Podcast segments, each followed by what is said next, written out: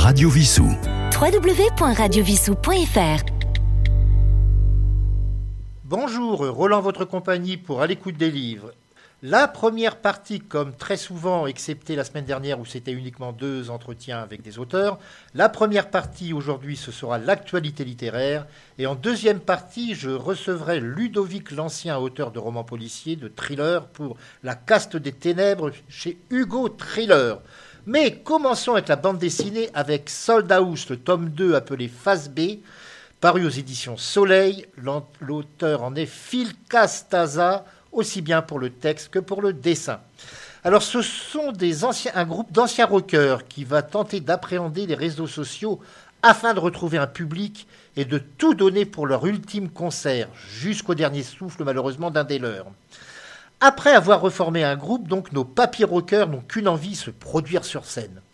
Il leur faut une salle et un public, et grâce au réseau qu'ils vont devoir apprendre à utiliser, mais leurs petits-enfants vont les aider à ce sujet, ils prennent conscience que les fans n'ont pas oublié ceux qui s'appelaient, il y a bien longtemps, les Flyoon Roasters. Et une vraie salle de spectacle bordelaise leur ouvre alors les portes pour un ultime C'est donc un hommage bah, aux rockers d'autrefois qui n'ont pas voulu décrocher, qui ont toujours le souvenir de leur passage sur scène. Euh, tome 2, phase B, par Phil Castaza, c'est paru chez Soleil dans la collection hors collection, un album de 52 pages, 14,95 euros. Nous passons au livre pour la jeunesse, pour les enfants même, avec L'Ananouille, Lana cherche une famille. Le texte est de Marie-Josée Gauvin. Le dessin est de Agathe Bray, Bourret, c'est paru chez Kennes. Alors Kennes, c'est cette maison d'édition belge dont j'ai reçu un auteur il y a quelques semaines pour un roman policier. Quand le deuil frappe une famille, eh bien la tristesse s'installe hélas euh, durablement dans la maison.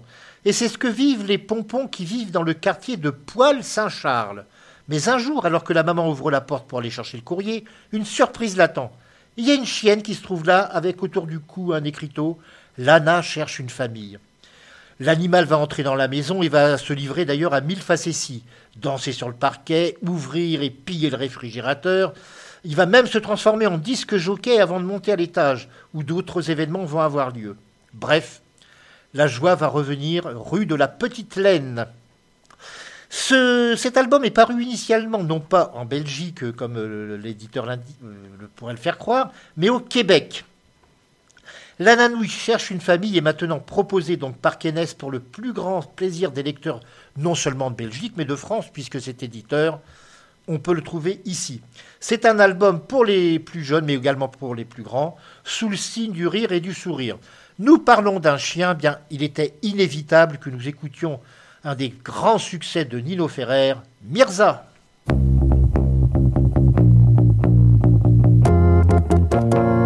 J'avais pas vu Mirza. La la la la la. J'avais pas vu Mirza.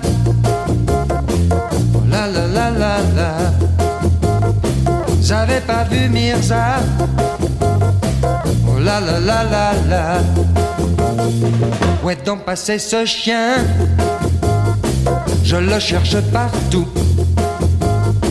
Où est donc passé ce chien? Il va me rendre fou.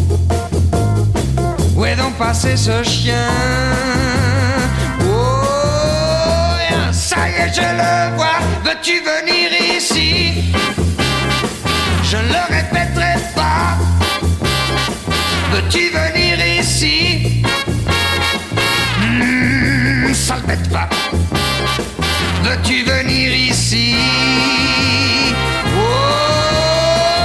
est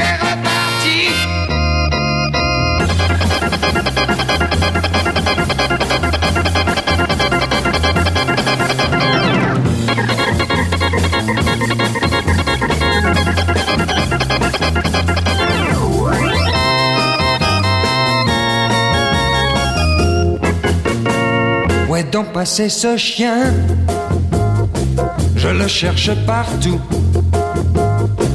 Où est donc passé ce chien? Il va me rendre fou. Où est donc passé ce chien? Oh, ça y est je le vois, c'est bien la dernière fois que je te cherche comme ça. Veux-tu venir ici? Je le répéterai pas. Veux-tu venir ici? Oh, yeah. ah oui, te voilà. Veux-tu venir ici? Oh, yeah. et ne bouge pas. Veux-tu venir ici? Oh, yeah. Satané Mirza. Radio Vissou. www.radiovissou.fr Nous allons maintenant partir sur un grand classique de la littérature orientale et mondiale, puisqu'il s'agit des Mille et une nuits, le tome 1, paru chez Hugo Poche Classique. Alors, tout le monde, ou presque, je pense, se souvient que les Mille et une nuits, à l'origine, bah, c'est l'histoire de Scheherazade, son mari, le sultan Shahriar, qui avait été euh, trompé par une précédente épouse, a décidé chaque nuit de prendre une nouvelle épouse et de la condamner à mort au matin. Et Scheherazade, elle, va avoir l'idée de lui raconter une histoire. Et quand on arrive à l'aube, elle n'a pas terminé l'histoire, ce qui fait qu'il va la gracier, entre guillemets, jusqu'au lendemain. Ainsi, ainsi, ainsi, pendant mille et une nuits. Et bien sûr, il la gardera comme unique épouse ensuite. Eh bien, donc, euh, si on connaît Ali Baba, si on connaît Aladdin, il y a beaucoup d'autres contes dans les Mille et une nuits qui sont beaucoup moins connus. Et nous les retrouvons ici dans cet album euh, qui fait 604 pages. Mais comme c'est un album euh, classique poche, il n'est qu'à 7,60 euros. Il y aura un deuxième tome dans quelques temps. Mais vous allez découvrir certains des histoires les moins connues des Mille et une nuits. Et pour illustrer ben, cette histoire, nous allons retrouver un groupe pop français des années 70 qui avait eu beaucoup de succès à l'époque. Il s'appelait Ange et le morceau, ben, c'est tout simplement chez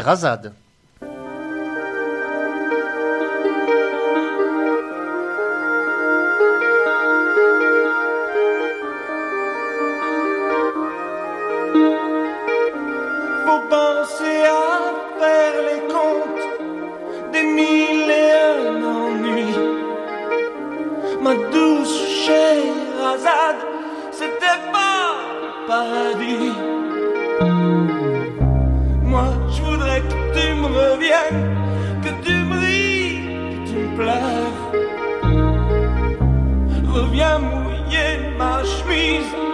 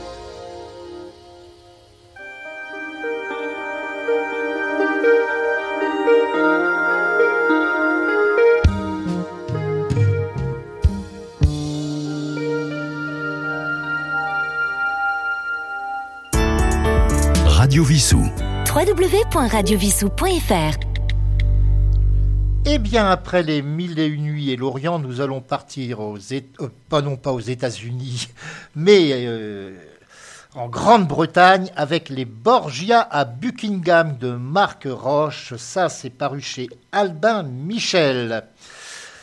Ces jours-ci, vous le savez, ça s'est terminé le 5 juin dernier, c'était le jubilé de platine de la reine Elisabeth II. Seulement, saviez-vous que le mari infidèle de Diana a été soupçonné un temps par Scotland Yard d'avoir joué un rôle dans sa mort? Savez-vous que la reine a façonné son petit-fils William pour lui succéder en supplantant le prince Charles qui l'exaspère? Que Kate a fait sciemment tomber Meghan de son piédestal en infiltrant un complice dans l'entourage de Harry? Eh bien, à la manière d'un- d'une série télé, Marc Roche dévoile un univers aussi fermé que passionnant, en une quarantaine de scènes. Alors oui, c'est sous forme de dialogue, comme si avec un magnétophone caché, on, on écoutait la reine avec sa conseillère ou euh, les deux frères, euh, deux fils de Charles ou autres. Et cela nous donne ce volume qui s'appelle Les Borgia à Buckingham.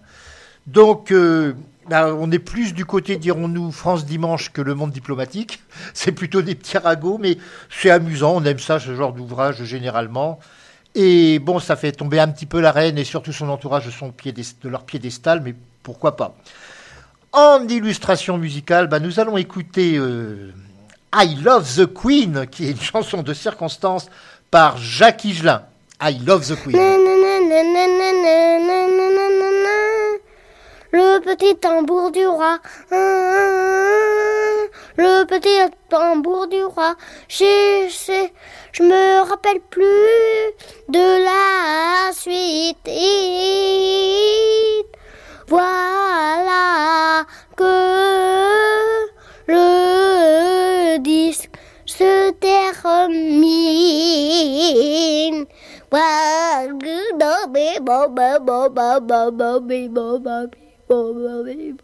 Ça y est, ça y est, ça y est, ça y est, ça y est.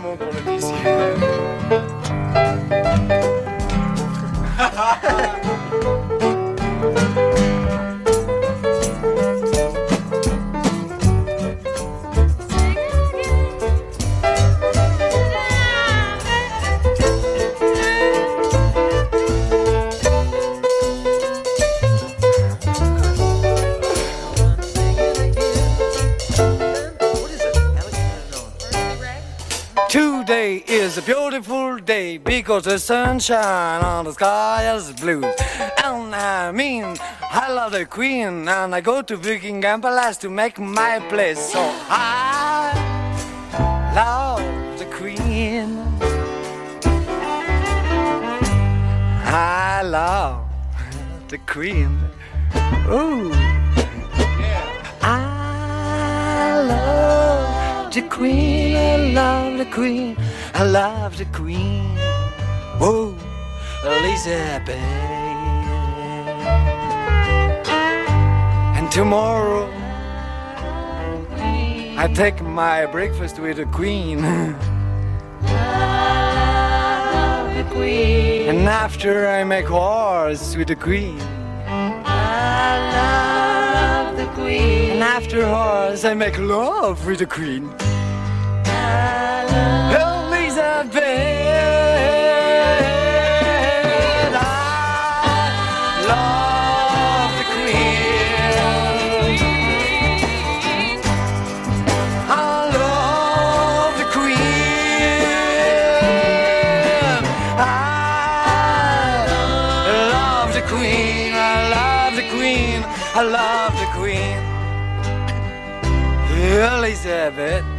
La la la la la. But the prince Philip is jaloux. Why? Pourquoi the Prince Philip is jaloux? The Prince Philip is jaloux because I am the father of the little Prince Charles. Ooh, la, la, la.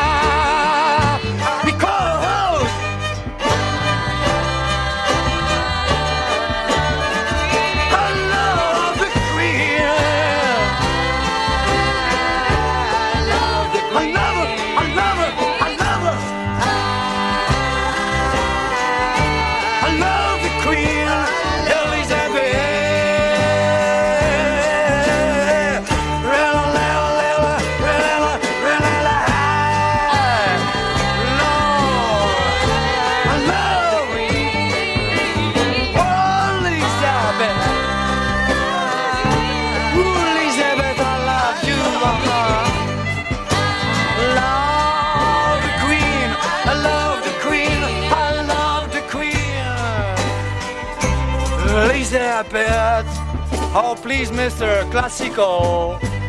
I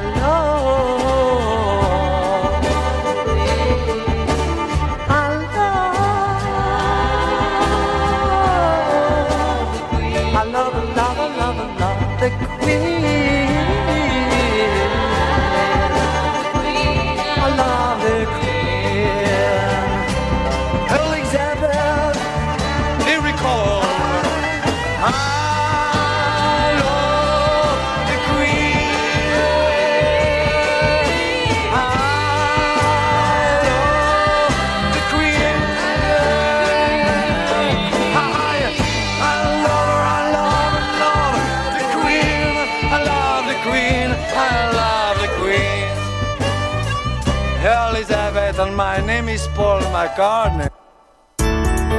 Radio Vissou. www.radiovissou.fr Eh bien, après la reine d'Angleterre, nous allons passer au roi de la Seine avec une dynastie, puisque c'est la dynastie des Brasseurs. Et c'est plus précisément Alexandre Brasseur qui a écrit avec Mathieu Souquier Additionne. Alors, Alexandre Brasseur, c'est bien sûr le fils de Claude Brasseur, lui-même qui était le fils de Pierre Brasseur. Il faut savoir qu'il y a une dynastie de comédiens chez les Brasseurs, de leur vrai nom Espinasse d'ailleurs, depuis 200 ans déjà. Additionne, c'est le conseil que donnait un jour George Wilson au jeune Alexandre, qui était encore à ses débuts de comédien. Et c'est un conseil qui résonne comme un précepte, presque un principe de vie. Et donc euh, Alexandre bah, nous raconte un petit peu son enfance, lorsque son père était au théâtre ou au cinéma, ou jouait dans, une scène, euh, sur une scène euh, de film, cette fois-ci, non pas de théâtre. Il regardait un petit peu ce qui se passait. Bon, son grand-père, Pierre Brasseur, il ne l'a pas connu, il est mort avant sa naissance. Mais il y a eu sa grand-mère, Odette Joyeux, qui a était également une comédienne et qui a écrit des séries télévisées. Et donc, bah, auprès des noms des Brasseurs, on trouve euh, Prévert, Arletty, Renoir et bien d'autres. Et c'est donc euh, à l'écran comme sur les planches que chacun dit quelque chose de son époque et où chaque génération s'est reconnue dans un brasseur comme incarnation. Cet ouvrage, Alexandre Brasseur et Mathieu Souquier additionnent est paru aux éditions Plomb. Et nous allons écouter bah, un hommage à ces comédiens, mais aussi à ces chanteurs, à ceux qui ont le trac en arrivant sur scène. Nous écoutons Gilbert Bécaud dans Le Rideau Rouge.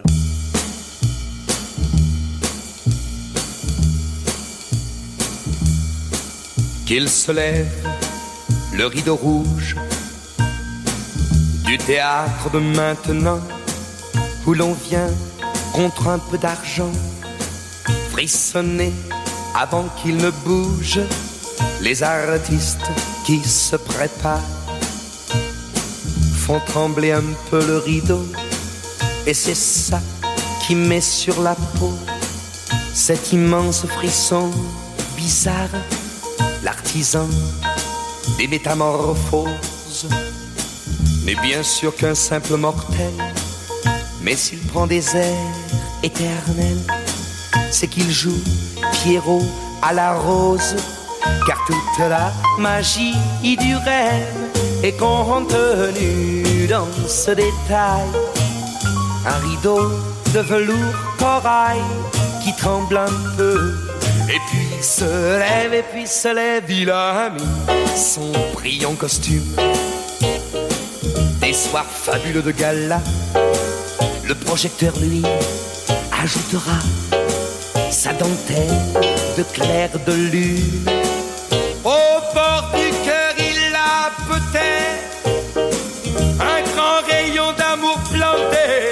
C'est pour lui qu'il va chanter sur ce bastion de quelques mètres. Car ce qu'il n'a jamais, jamais pu dire à simple voix son amour, il va le lancer au grand jour devant ce rideau qui respire. Car toute la magie rêve est contenue dans ce détail. Un rideau de velours corail qui tremble un peu. Et puis se lève, et puis se lève, qu'il se lève, le rideau rouge du théâtre maintenant où tu viens toi contre un peu d'argent frissonner avant qu'il ne bouge. Mais si chaque soir je décroche dans le ciel des fous et des rois un morceau d'étoile pour toi, moi je n'ai qu'un mouchoir dans la poche, car toute la magie du rêve est contenue dans ce détail. Un rideau de velours corail qui tremble un peu. Et puis se lève.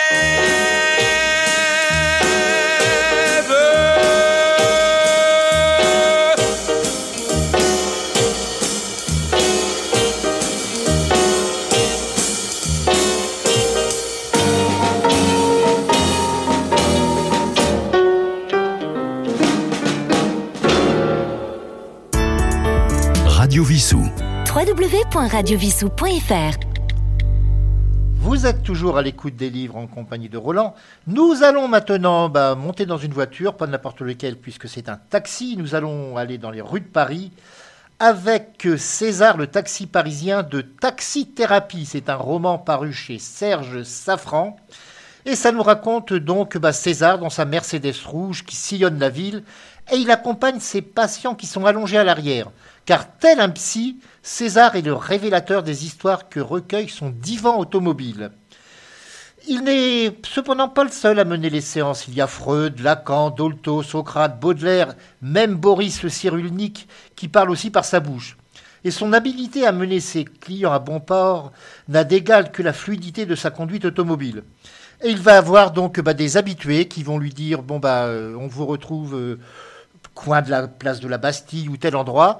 Il y a un trajet prévu à l'avance, au cours duquel euh, bah, ils racontent euh, leur vie un petit peu comme on le fait chez un psychiatre, et ils reviennent au point de départ après. Donc Taxi Thérapie, il faut savoir que l'auteur, bah, euh, qui s'appelle Philippe Bruno, est lui-même non seulement écrivain, mais psychiatre et anthropologue. Et donc, euh, il a été chroniqueur avec Brigitte Lahaye sur Sud Radio et rédacteur du blog du Monde FR Liberté, Égalité, Sexualité. C'est la première audience des blogs sur la sexualité avec 5000 abonnés Facebook et 800 abonnés Twitter.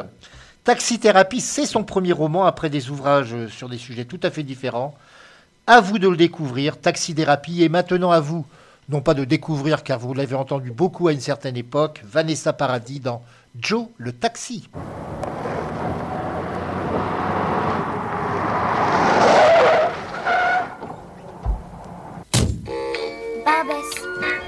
Bienvenue chez Joe.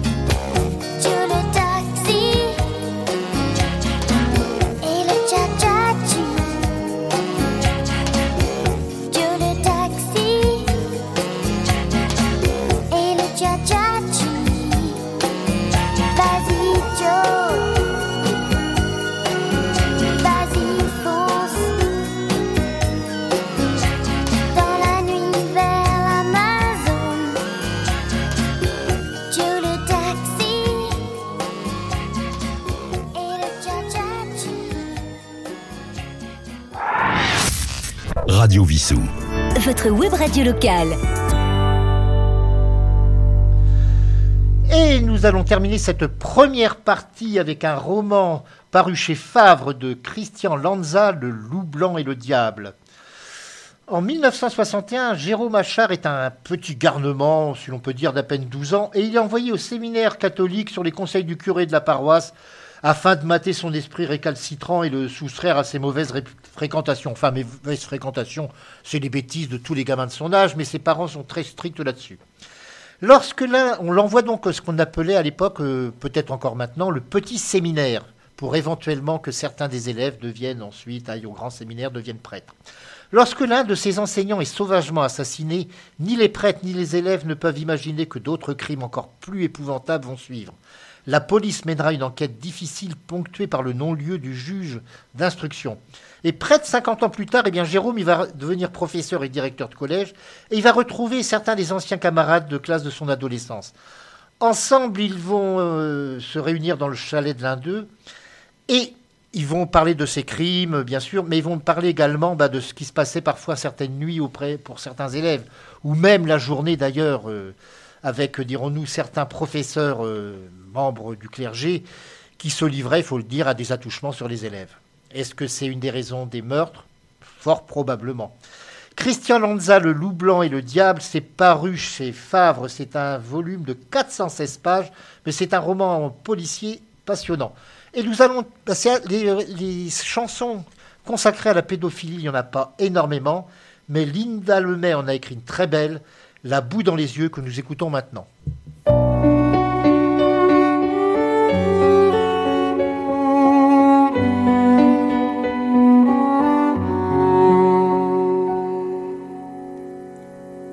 Paraît que la boue dans les yeux, ça a déjà redonné la vue. Il aurait fallu m'en mettre un peu, moi j'ai rien vu. Je t'ai regardé de mes yeux propres alors que tu te sentais toute sale et j'ai rien vu du tout.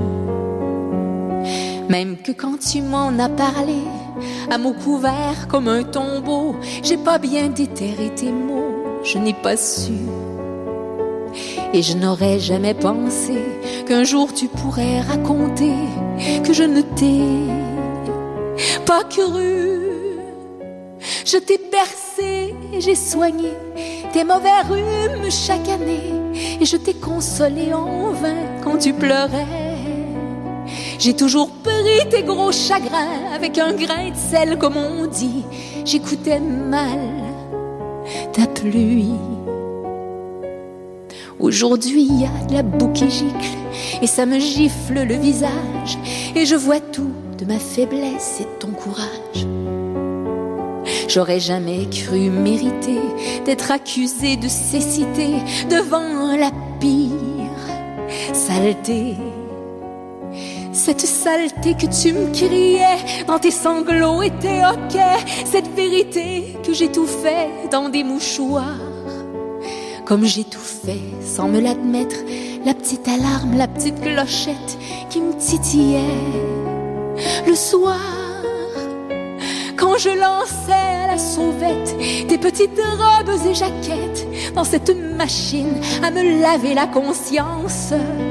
Quand j'échappais comme des tisons, tes petits collants et tes culottes dans la machine à sentir bon comme l'innocence.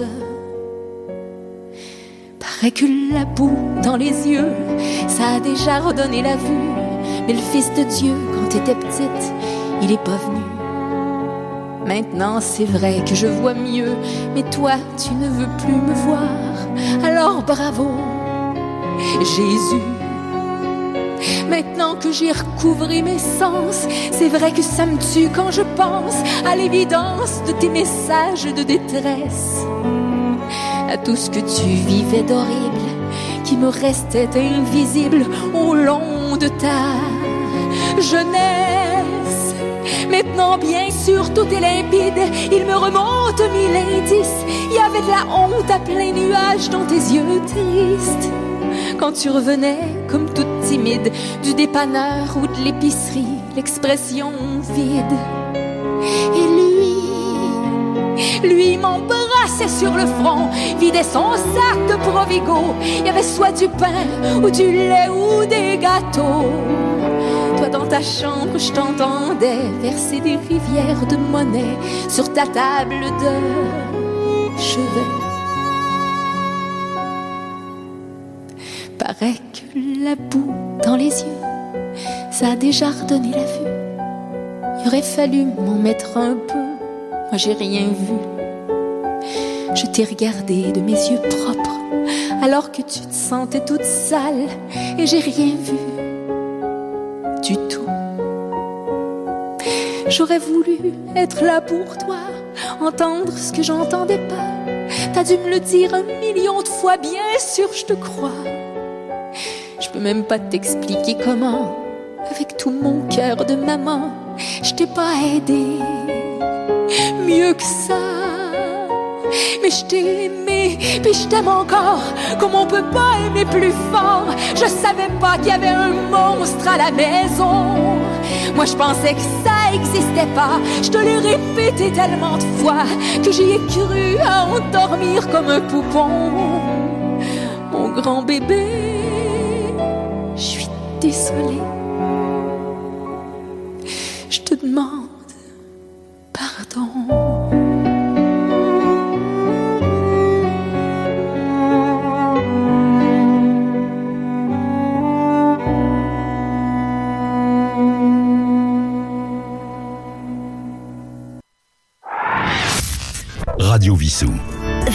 Radio locale.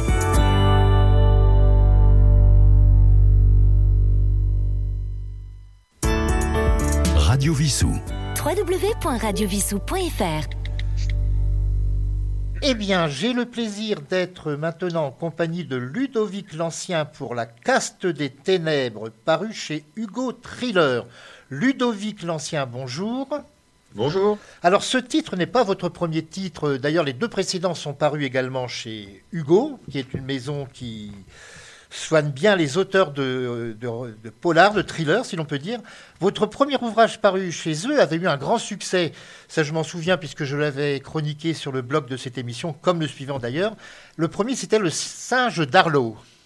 Oui, c'est ça, oui. Le singe d'Arlo, donc qui se déroulait, euh, pour le coup, l'intrigue qui se déroulait exclusivement en Bretagne. Comme, euh, comme je suis breton, je voulais implanter vraiment euh, l'intrigue dans, dans, ma région pour, pour le premier roman. Et s'y trouvait un personnage que nous allons retrouver tout à l'heure dans la caste des ténèbres. Il s'agit de Lucas Dorinel. Oui, donc un, un policier, un écorché vif en fait, euh, qui, bah, qui me suit depuis le premier roman, même si dans le deuxième roman il n'apparaît pas, mais j'en parle en filigrane euh, également, donc euh, c'est mon personnage fétiche. Alors parlons déjà de vous, si vous le voulez bien. Vous avez fait des études, vous êtes horticulteur de, formation. Et comment passe-t-on, dirons-nous, de l'agriculture à la culture livresque? Ah, oh bah oui, c'est vrai que oui, à la base, j'ai pas fait d'études littéraires, donc c'est en fait c'est j'ai j'ai la passion des mots en fait depuis depuis tout petit. J'ai toujours aimé ça, j'ai toujours aimé. Euh, je me souviens, j'ai toujours aimé les, dictées ou autres. Et euh, mon la sortie familiale quand j'étais jeune, c'était aller dans une grande librairie euh, à Brest. C'était la librairie Dialogue, et ça m'avait marqué, ça m'a forgé donc euh, là-dessus. Et après, j'ai, oui, toujours aimé écrire en fait. Après, il fallait juste que je trouve la motivation pour me lancer. Euh, et... bah, ça, ça, a été avec succès, puisque vous, alors vous avez eu le prix Fixia. Il faudrait peut-être expliquer à nos auditeurs qui ne le connaissent pas ce qu'est ce prix Fixia. Oui, alors Fixia, en fait, c'est une plateforme qui a été créée par donc, la maison d'édition Hugo et compagnie il y a quelques années. Et en fait, ils organisent régulièrement des, des concours euh, ouverts à tous c'est ça qui est intéressant. En fait, il y a vraiment une équipe éditoriale euh, qui se consacre à lire tous les, tous les premiers chapitres de chaque manuscrit. Donc, on sait qu'on va être lu et apprécier, apprécier, enfin, on va avoir une appréciation en fait de, de professionnels. Voilà, donc euh, le concours Fixia auquel j'ai participé, c'était il y a trois ans donc, et il y, a des, il y, avait une thématique imposée, et la thématique c'était la folie. Et j'écrivais en fait une histoire à ce moment-là pour moi et, je me suis dit bah pourquoi pas, je vais essayer de participer et, et voilà, j'ai eu la chance de le remporter euh, peu de temps après en fait. De la folie, nous en trouverons également dans la caste des ténèbres. Votre deuxième ouvrage, c'était Les oubliés de Dieu, toujours chez Hugo Thriller bien évidemment. Oui, oui, donc Les oubliés de Dieu, c'est vrai que c'est pareil, c'est un c'est mon roman le plus intimiste, on va dire, parce que bah, je l'ai écrit, euh, comment dire, en fait, le, les personnages principaux, donc Gabriel Darby, c'est, on va dire que c'est mon père, en fait. Euh, donc j'ai vraiment dedans beaucoup de choses euh, personnelles. Euh, j'ai l'impression que ça, ça, a beaucoup plu, en tout cas, il a, il a beaucoup plu à, à pas mal de monde, ce, ce roman. Mais pareil, c'est toujours des thématiques, des thématiques très, très particulières, très, très sombres. Ah oui, ça, nous allons parler de votre univers dans un instant. Ouais. Alors, pour ceux qui voudraient un petit peu découvrir euh, le singe d'Arlo et les oubliés de Dieu, ils peuvent aller sur le blog de l'émission À l'écoute des livres, en tapant À l'écoute des livres et à côté soit le singe d'Arlo, soit les oubliés de Dieu, et ils verront les chroniques qui avaient été écrites à l'époque. Cet ouvrage, maintenant, La caste des ténèbres, commence euh, aux Indes, aux, dans le sud-est de l'Inde en 1995. Alors, on, on, le lecteur va au début se demander pourquoi on va passer de 1995 à 2019, mais il se passe un événement qui va expliquer ensuite beaucoup de choses. Enfin, nous n'allons pas trop, trop les dévoiler. Mais ensuite, nous allons retrouver donc euh, Lucas Dorinel qui va revenir à Paris. Là, il était je ne dirais pas exilé, ça serait pas gentil pour la Bretagne. Il était, il était, euh, il avait été muté donc à Brest. Et il revient à Paris et ça va mal commencer parce que alors qu'il est euh, dans la voiture qui l'emmène, non pas au quai des Orfèvres, puisqu'il n'existe plus le quai des Orfèvres, il faut le rappeler aussi, Oui. qui l'emmène au Bastion, il va assister à un suicide. Oui, oui, c'est vrai qu'il me fallait, bah, dès le début, en fait, euh, j'avais dans l'idée de, de ramener, en fait, de réunir euh, le personnage principal du premier roman, donc Lucas Dorinel, euh, avec les personnages du second roman, qui était, je le rappelle, en fait, euh, on suivait son ancienne équipe. J'avais cette idée-là de le ramener à Paris, mais je voulais, je voulais pas que ce soit un retour. euh, euh, qui se fasse tranquillement en fait. Il fallait, il fallait qu'il y ait un impact au niveau, bah, au niveau du lecteur. Moi, je voulais vraiment une, scène forte en fait pour son retour. Et voilà, j'ai eu du mal à la trouver, mais, mais elle est venue au fil et à mesure de mes recherches et de mon imagination. Et voilà, donc oui, il assiste à un suicide et on va, on- il va très vite comprendre que que même ce suicide en fait est lié à, à, à son- à affaire. C'est un hasard Ouais. extraordinaire qu'il se trouve à cet endroit à ce moment-là, mais ça aura lieu quand même, il y aura un rapport avec ce qui va se passer ensuite. Voilà, Après, alors c'est là qu'on arrive vraiment dans votre univers toujours très sombre, très sanglant, dirais-je, puisqu'on va trouver, c'est à Bondy, en banlieue parisienne, un cadavre, mais dans un, vraiment dans un sale état. Oui, bah c'est pareil. Comme, comme je disais, en fait, euh, bah, je- j'explique souvent ça en fait aux lecteurs qui viennent me voir euh, en salon. Euh, moi, en fait, les, les premiers meurtres généralement sont assez sauvages et j'ai besoin justement de, en fait, euh, j'ai besoin, besoin- de ça en fait pour justifier après les thématiques que je vais développer. Parce que souvent les thématiques qui sont à la lisière du fantastique, il n'y a, pas du tout de fantastique. hein, c'est des histoires, des, des vraies intrigues policières. Mais voilà, les, les intrigues en fait, euh, que les thématiques que j'aborde sont toujours assez particulières à se demander si elles sont réelles ou pas. Donc, euh, elles, sont, elles sont toutes réelles, mais voilà, il, faut absolument qu'il y ait un, un impact chez le lecteur. Donc, euh, ça passe forcément par un meurtre euh, qui, qui sort, on va dire, de l'ordinaire. Oui, puisqu'on va retrouver le cadavre plié dans une malle, Oui. et il, va avoir, il a une particularité physique qui va être assez importante pour la suite de l'ouvrage. Oui, donc en fait, euh, il a, en fait, le, légiste, il va, il va très vite euh, montrer au, au policier qui arrive donc sur la scène, il va retrousser ses lèvres en fait, il va retrousser les lèvres du, du mort en fait, et il, il, s'avère qu'il portait des, vraies canines en fait. Donc il se fait remplacer les, les canines normales, ces canines humaines, par des canines beaucoup plus longues et acérées comme celles d'un vampire en fait. Donc en fait, je me suis intéressé au milieu underground, euh, au milieu souterrain en fait de vampirique, donc euh, qui existe vraiment. hein, Alors justement, c'est la question que j'allais vous poser. Est-ce que c'est uniquement sorti de votre imagination? Non, puisque vous venez de répondre déjà, il y a vraiment un Ah. milieu vampirique. Oui, oui, je j'ai rien inventé. Donc même si ça paraît gros, j'ai rien inventé. Donc euh, il existe à Paris. Il a, en fait, il existe. à- il a été créé à New York à la base dans, dans les années 70. Donc euh, je, je parle vraiment que de faits réels. Par exemple, à un moment, je parlais également d'un livre. Euh, c'est l'évangile de la putréfaction. Il le trouve, euh, Lucas Dorinel le trouve sur la scène de crime et ce livre existe. C'est l'autobiogra- c'est l'autobiographie en fait d'un d'un homme qui a été un Parisien en fait qui, qui a été surnommé le vampire de Paris il y a, il y a quelques années. Il a été accusé de meurtre, euh, donc il, il, a, il a purgé sa peine. Et maintenant, bah, c'est assez amusant, on va dire. Il, est, il a pignon sur rue et maintenant il est, il est chef en fait d'une, il est directeur d'une maison d'édition. Vous savez, le fameux euh, cannibale japonais qui avait tué une Hollandaise euh, en France il y a déjà pas mal d'années, maintenant il fait es- em- essentiellement des émissions au Japon. Des il a même participé à Ouais. des émissions gastronomiques, ce qui est quand même extraordinaire. Ouais, c'est assez fou hein, de, de voir qu'en fait, on, on- c'est vraiment le paradoxe. Au final, on est révulsé euh, par ces, par ces personnages et en même temps fasciné. Et voilà, j'ai voulu en fait euh, mettre un peu ces, ces, ces deux éléments contradictoires dans, dans mes romans où, bah, pareil, on est, on est en même temps fasciné parce qu'on a envie de savoir en fait pourquoi ce- cette personne avait porté des, porté des, des, des canines en fait euh, acérées, pourquoi, euh, pourquoi le- cette personne vivait dans le noir dans son appartement et en même temps, au fur et à mesure de, de, l'histoire, au fur et à mesure on découvre le passé de cette personne, bah, on, est, on ne peut qu'être que être dégoûté en fait Bien presque. sûr. Alors, chose également, enfin, élément très important, ce sont les musiques. Le trash metal, death metal. Et vous semblez euh, dire euh, que, en fin de compte, il y a beaucoup de rapports entre ces mouvements. Est-ce qu'on peut dire secte? Peut-être pas vraiment secte, mais ces mouvances, peut-être, Oui, avec ce genre de musique.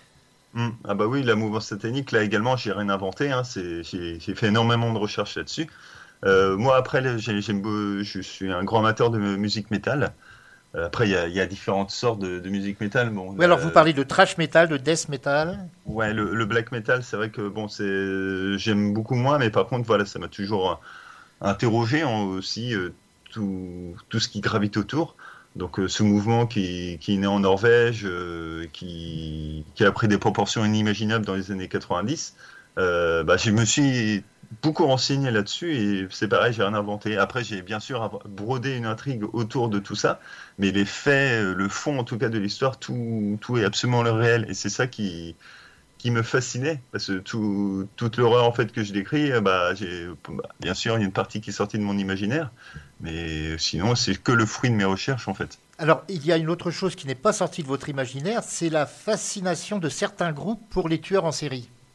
Oui, donc euh, oui, la, la Murderabilia, du coup, qui c'est pareil, j'ai découvert ça au fur et à mesure de, bah, de, de mes recherches. et C'est c'est cette fascination, c'est des, des tueurs en série en fait, euh, bah, comme John Wayne Gacy en fait. alors, j'allais euh, te citer, alors, aucun rapport avec oui. le John Wayne des westerns, bien sûr. Non.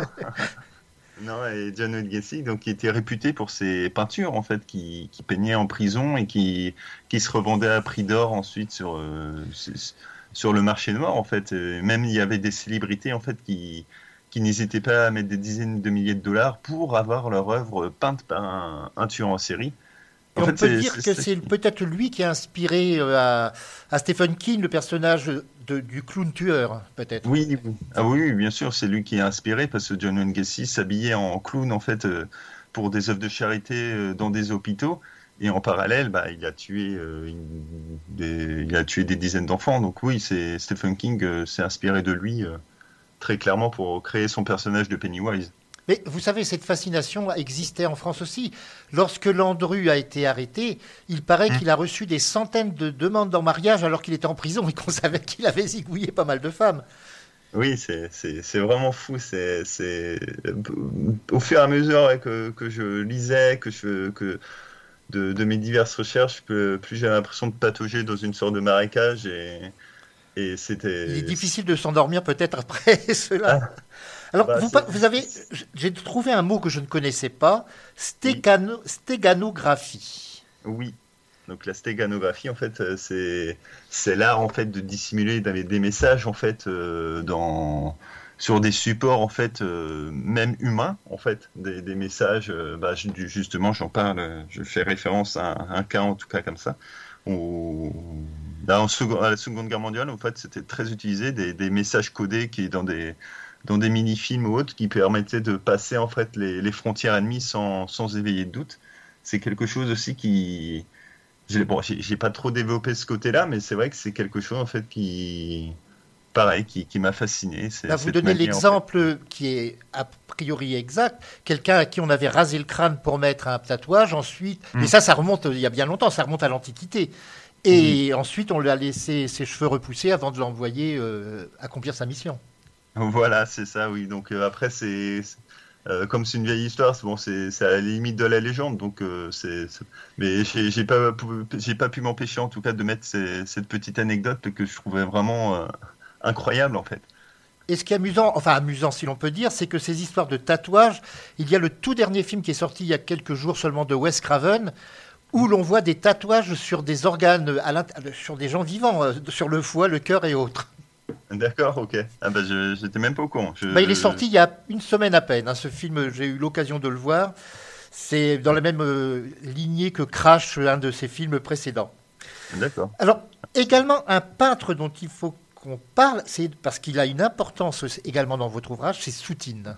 Ouais, Shaim Soutine, oui. Bah, en fait, euh, après, je, je suis pas un grand. Je suis. j'ai- J'aime, euh, j'aime l'art en général, donc euh, la peinture, forcément. Après, je suis pas un grand spécialiste, hein, je, mais, mais c'est pareil. Shaim Soutine, en fait, j'aimais beaucoup la psychologie de, de ce peintre, en fait, ce peintre torturé qui, bah, qui a une vie euh, très très dure, en fait, euh, qui peignait des choses horribles pour essayer de, bah, de comment dire, euh, c'est- bah, c'était un exutoire en fait. oui, exorciser un petit peu tout ce qu'il avait en lui. Voilà, et en fait, euh, au fur et à mesure que, pareil, que je lisais des recherches sur lui, je me suis dit que ce personnage, en fait, sa psychologie, son passé ou autre, il, fa- il, il- fallait que je le mette pour un de mes personnages. Bah, justement, bah, comme c'était le, premier, la première victime, c'est c'est que- c'est quelqu'un qui a eu un passé très très dur aussi. Et je me suis dit que ça collerait euh, parfaitement euh, avec, euh, avec le vrai passé de, de Soutin. Donc j'ai essayé de faire un parallèle là-dessus. Et bah, à un moment, je, je mettais, euh, sans, sans- sans trop dévoiler, mais à un moment, je parle d'une ancienne interview, je mets un passage d'une ancienne interview de Shaim Soutin, qui, qui est réelle. Et je, je trouvais que cette interview était magnifique. Et le- en tout cas, ce, ce qu'il a, ce qu'il a essayé en tout cas d'expliquer au travers de son interview, je trouve que ça collait parfaitement avec ce que je voulais euh, faire ressentir.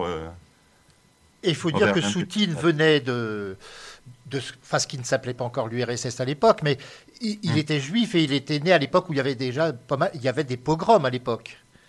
Donc oui. et il est arrivé en Europe et, et il a été aussi, je crois, un grand ami d'un autre torturé, c'est Modigliani. Oui, oui, oui. Bah, après Modigliani, bon, j'en ai parlé un tout petit peu parce qu'ils étaient meilleurs amis. Mais, mais après, ouais, je pouvais pas. Non, bien sûr. Et Modigliani, C'est vrai. c'était plutôt l'alcool, lui, que- qui bah, malheureusement ça- l'a détruit. Ah bah, il y avait, il y avait beaucoup de, peintres, ouais, d'artistes qui étaient vraiment euh, bah, c'est- détruits, quoi. Oui. Détruits. C'était vraiment.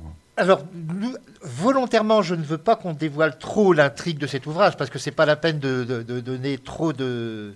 Il faut donner l'envie de le lire, mais surtout pas trop dévoiler. La caste des ténèbres, nous allons. Alors, ça commence, je l'ai rappelé tout à l'heure, ça commence en Inde. Il va y avoir un passage où on va retourner en Inde. Et là, c'est là qu'on voit aussi. Alors, on appelle l'Inde la plus grande démocratie du monde. C'est quand même une foutaise, parce qu'il y a justement ce système des castes. Oui, oui, c'est ça. c'est- Ce, ce système-là archaïque et vraiment. euh, Qui Vraiment. officiellement n'existe plus, mais. euh, Non, officiellement, officiellement. Après, dans les grandes, dans les grandes villes, bien sûr, bah, il y a des efforts qui sont faits, mais euh, l'Inde, c'est tellement un, bah, l'Inde, c'est c'est un territoire très vaste, hein, c'est- on le sait. Donc, c'est vrai que là où il y a moins, euh, moins de policiers, moins, il moins de regards, bah, du coup, bah, on sait que c'est, pas respecté du tout. Et en fait, pour, euh, pour ce passage-là, en fait, qui se passe en Inde, donc, et à Pondichéry en grande partie, j'ai travaillé avec, euh, avec un homme qui vit là-bas. Et il m'expliquait réellement que l'Inde, en fait, c'est le pays des horreurs, en fait. Tout, tout, ouais, tout- toute la mauvaise partie, tout- toute la face noire, en fait, la face sombre de l'humanité, en fait, tout est réuni là-bas. tout- toutes les horreurs qu'on puisse imaginer sont existent réellement là-bas. Il n'y a pas si longtemps que ça, à côté de l'Inde, au Pakistan, enfin c'est quand même le sous-continent indien également, il y a une jeune femme qui a été, euh, on a, qui a dû être exfiltrée parce qu'on voulait la tuer parce qu'elle avait, elle était euh, musulmane et elle avait bu dans une source appartenant à des Indiens, hindous, à des hindous. D'accord. Ah, Donc c'est- ouais, euh, c'est un petit peu ce que vous décrivez dans une scène. Bon, je vais pas trop la détailler, mais effectivement, lorsqu'on est un intouchable, on est moins que rien. On est moins qu'un chien même, je crois. C'est ça, c'est ça. C'est, on est moins qu'un chien et j'ai, lu des, des anecdotes euh, vraiment euh, inimaginables en fait. On- on- d'un, point de vue occidental, on se dit que c'est, c'est même pas possible. Euh, Je, je voyais par exemple euh, avant, euh, je pense que même, maintenant dans certaines régions, c'est quand, quand un intouchable croisait un membre d'un, d'une caste supérieure, il devait s'aplatir au sol pour pas que son ombre touche euh, le, le brahman, le membre de, la caste supérieure. Parce que si son ombre touchait la personne, il était lynché pour ça. Parce que et c'est, on se dit, mais c'est, euh, non, c'est pas possible. Alors, vous vous êtes un peu intéressé également à la communauté indienne qui est en France, est à Paris, et qui est quand même assez import- plus importante qu'on ne pourrait le croire. Oui, oui. Après, bon, c'est, j'ai, parlé de cette fameuse communauté, ind- communauté indienne. Bon, j'ai, forcé le trait aussi là-dessus. Euh, mais ouais, oui, il, fa- il fallait, comme je, comme j'avais pas le choix en fait de faire un pont entre la France, dont, donc Paris, et euh, Pondichéry, il fallait, il fallait forcément que j'aborde à un moment cette communauté en fait euh, indienne. Donc, euh, donc là, c'est, pareil, j'ai fait appel, à une journaliste de Chennai, une, une une franco-chénaïte, euh, qui m'a beaucoup aidé là-dessus. Et j'ai également le, bah, la personne en fait le français qui, qui habite à Pondichéry. Ils m'ont vraiment aidé à, à, creuser les détails. Après voilà il, il a fallu que je il, ça reste une fiction tout de même. Je voulais pas que ce soit un documentaire. Mais alors, il, il y a le quartier où il y a beaucoup d'Indiens de la Chapelle dont vous parlez, mais j'invite aussi nos auditeurs, s'ils vont au métro un jour, au métro Château d'Eau, Juste à côté du métro Château d'Eau, il y a un cinéma, le Brady, qui appartenait d'ailleurs à Jean-Pierre Mocky, au cinéaste Jean-Pierre Mocky pendant très longtemps. Et le passage qui se trouve à côté, qui rejoint la rue du Faubourg Saint-Denis, ce ne sont que des restaurants, que des épiceries, que des, des coiffeurs, pas cher d'ailleurs, parce qu'une coupe pour un homme, c'est 7 euros seulement, quand on voit les, le prix qu'on paye dans les, certains salons de cheveux. Et rien que les odeurs, on a l'impression d'être en Inde ce qui fait que cela prouve qu'il y a une communauté indienne bon, qui est assez discrète par rapport à d'autres communautés peut-être, mais quand même très importante à Paris, en région parisienne. Bien, nous allons pas tarder à arriver à la fin de cette émission. Alors, nous avons retrouvé, je l'ai dit, euh, Lucas Dorinel, et je suis à peu près persuadé que nous le retrouverons dans un autre de vos ouvrages. Je oui, pense qu'il est. Bah, c'est vraiment devenu euh, votre euh, héros de prédilection, dirais-je. Héros ou anti-héros, parce qu'il a quand même des malheurs à, à certains moments. Oui, c'est vrai que bah, c'était pas prévu au début, hein, je, dois, je, dois, bien avouer. Dans, dans Le Singe d'Orlo, mon premier roman, je ne pensais pas que j'allais continuer avec lui. Et finalement, je m'y suis attaché. Et pareil avec Gabriel Daroui, enfin c'est vraiment un. Bah, je crois que vos, euh, vos, lecteurs aussi s'y sont attachés, puisque je suis à peu près persuadé que la caste des ténèbres va faire d'aussi bonne vente que le singe d'Arlo et que les oubliés de Dieu, à mon avis. J'aimerais bien. oui, bah ça nous le saurons dans quelques temps. Il y a peu de oui. temps qu'il est, il est sorti, c'est le 5 mai, c'est quand même très récent. Ça fait oui, un mois seulement qu'il est sorti. Oui, c'est tout récent. Donc là, c'est vrai que Et on sait que les ventes au mois de juin augmentent pour les livres de l'été, pour les livres qu'on emmène sur les plages ou ailleurs aussi. Mmh, c'est vrai, oui. Eh bien, écoutez, Ludovic l'Ancien, je vous remercie beaucoup. Alors, je rappelle le titre de votre ouvrage, La caste des ténèbres. Alors, si vous êtes sensible, lisez-le la journée, pas la nuit. Sinon, vous risquez peut-être de ne pas dormir. Mais si vous êtes comme moi, très, très amateur de, de ce genre de roman à suspens, mêlant presque une touche pas de fantastique, mais presque, il est certain que vous serez séduit par cet ouvrage. Et nous allons terminer par une pause musicale. Alors, on aurait pu mettre du Ravi Shankar pour euh, parler de l'Inde, mais j'ai découvert une chanteuse suisse qui chante une chanson qui s'appelle Sur les bords du Gange. Elle s'appelle Selina Ramsauer. Elle est très connue d'ailleurs en Suisse, peut-être moins en France, mais ça va être l'occasion de la découvrir. Et voici donc euh, Célina Ramsauer. Ludovic l'Ancien, je vous remercie beaucoup de cette euh, participation à cette émission. Et je pense qu'on se donnera rendez-vous pour un quatrième volume chez Hugo Thriller. Eh ben, avec grand plaisir. Merci à vous. ben, merci à vous. Radio Vissou. Votre web radio locale.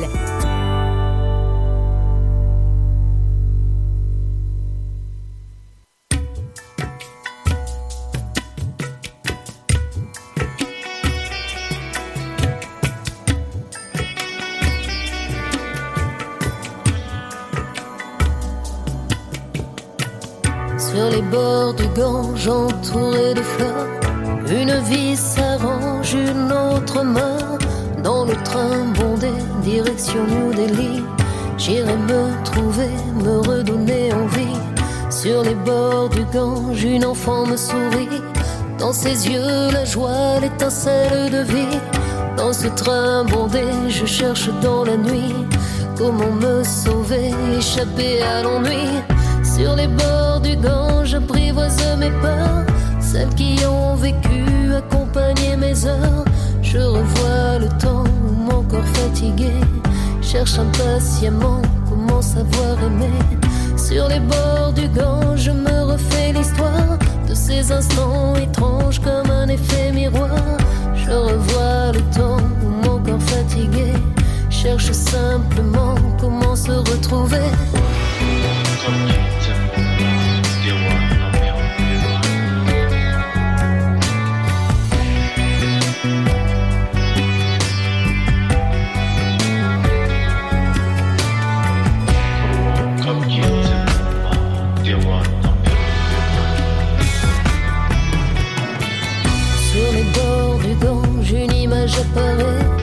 Un instant étrange, le jour où je suis né. Dans ce train bondé, direction New Delhi. J'irai me trouver, me redonner du Gange, je sens mon corps changer. Sensation étrange, bien-être inégalé. Dans ce train bondé, direction New Delhi. Je me suis trouvé, je rentre dans la vie. Sur les bords du Gange, j'apprivoise mes heures. Celles qui ont vécu, accompagné mes peurs. Je revois le temps où mon corps fatigué cherche impatiemment comment savoir aimer. Sur les bords du Gange, je me refais l'histoire de ces instants étranges comme un effet miroir. Je revois le temps où mon corps fatigué cherche simplement, apprend à s'aimer.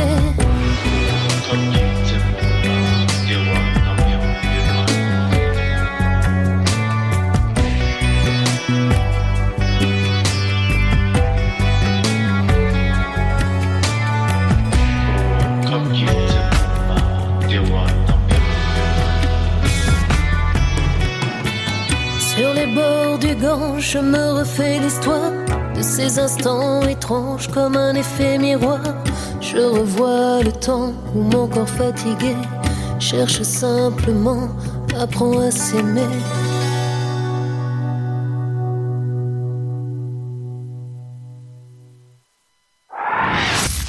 Radio Vissou. Votre web radio locale.